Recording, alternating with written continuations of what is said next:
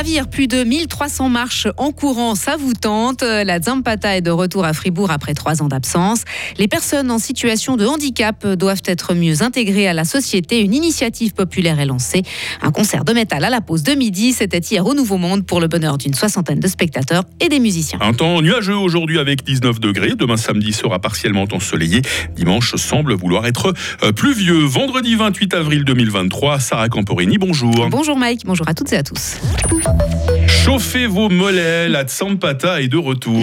Et eh oui, après trois ans d'absence à cause de la pandémie, la course populaire aura lieu dimanche dans les rues de la vieille ville de Fribourg.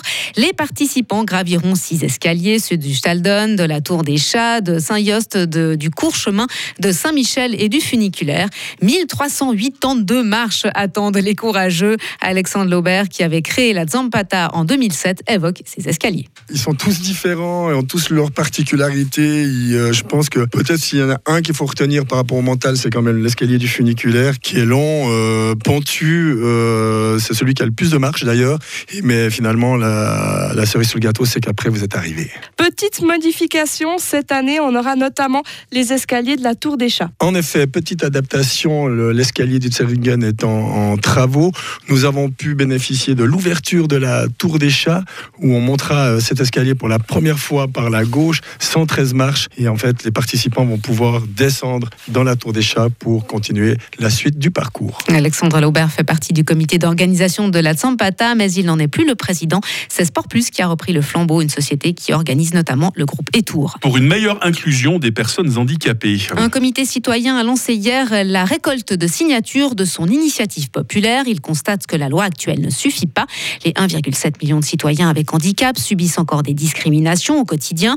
Le texte vise à modifier la Constitution pour parvenir à une égalité de droits et de fait pour les personnes handicapées. Caroline S. Klein, responsable égalité à l'association Inclusion Handicap. Il s'applique à tous les domaines directement et il prévoit au-delà d'un mandat au législateur, donc d'une obligation d'agir, d'adapter des lois existantes ou de prévoir des nouvelles lois, il donne des droits aux personnes handicapées, de lutter contre les discriminations, de demander le soutien nécessaire pour pouvoir participer à la vie en société. Le comité d'initiative a jusqu'en octobre 2024 pour récolter les 100 000 signatures nécessaires. S'il réussit, le peuple pourra voter sur une meilleure inclusion des personnes handicapées. Une personne meurt de faim toutes les 36 secondes entre l'Éthiopie, le Kenya et la Somalie. Et près de 19 millions sont en insécurité alimentaire grave dans le Sahel. L'ONU et des ONG le répètent, la faim progresse inlassablement en Afrique, provoquée par la sécheresse ou par des conflits. Les organisations soulignent les besoins financiers énormes pour tenter d'améliorer la situation et enjoignent une fois encore euh, les pays occidentaux à agir et se coordonner. Sport à présent, Sarah. Genève Servette a réussi là où tant d'autres ont échoué. les Aigles ont remporté le championnat de Suisse de hockey sur glace 50 ans après la chaude fond, dernier club roman à avoir été sacré. Les joueurs de Yann Cadieux se sont imposés 4-1 hier soir à la patinoire des Vernets pour remporter le premier titre de leur histoire. Et puis on parle d'un autre jeune voix ce matin, Clint Capella. Il est le seul Suisse à jouer en NBA, mais il est déjà éliminé des playoffs. Avec son équipe Atlanta, il a perdu l'acte 6 128 à 120 contre Boston. Ainsi comme l'an passé, les Hawks n'ont pas passé le cap du premier tour. Et on termine par une pause de midi hors du commun. Hier, le Nouveau Monde à Fribourg proposait un concert de métal à midi. Les banquiers, maçons, employés de commerce, enseignants, tous ceux qui le souhaitaient ont pu profiter d'un concert du groupe de métal Crimson Pride. Le concert hors du commun, hors du temps aussi euh, pour des spectateurs et des musiciens.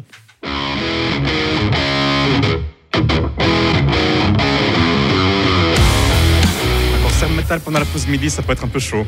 Mais en même temps, ça va combattre, euh, tu sais, le, le petit creux après de dîner. Du coup, je pense que ça se compense un peu, ça se balance.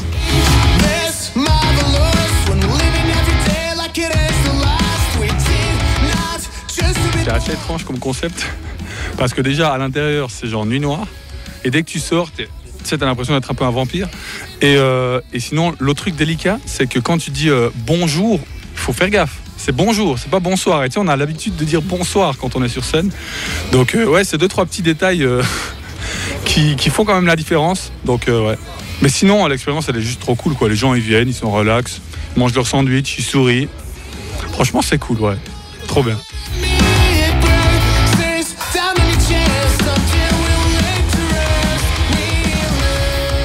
Ah, Jusqu'à la dernière note, une soixantaine de personnes ont assisté à ce concert de métal hier à midi. C'est sympathique comme horaire hein, pour savourer le métal. Ah, moi j'aurais adoré. Souvent, quand c'est les concerts comme ça le soir, les voisins se plaignent, ils peuvent pas dormir. Là, c'est bon, tout le monde est réveillé. hein. Tout le monde est content là. Sarah Camporini, retour de l'info, 8h30.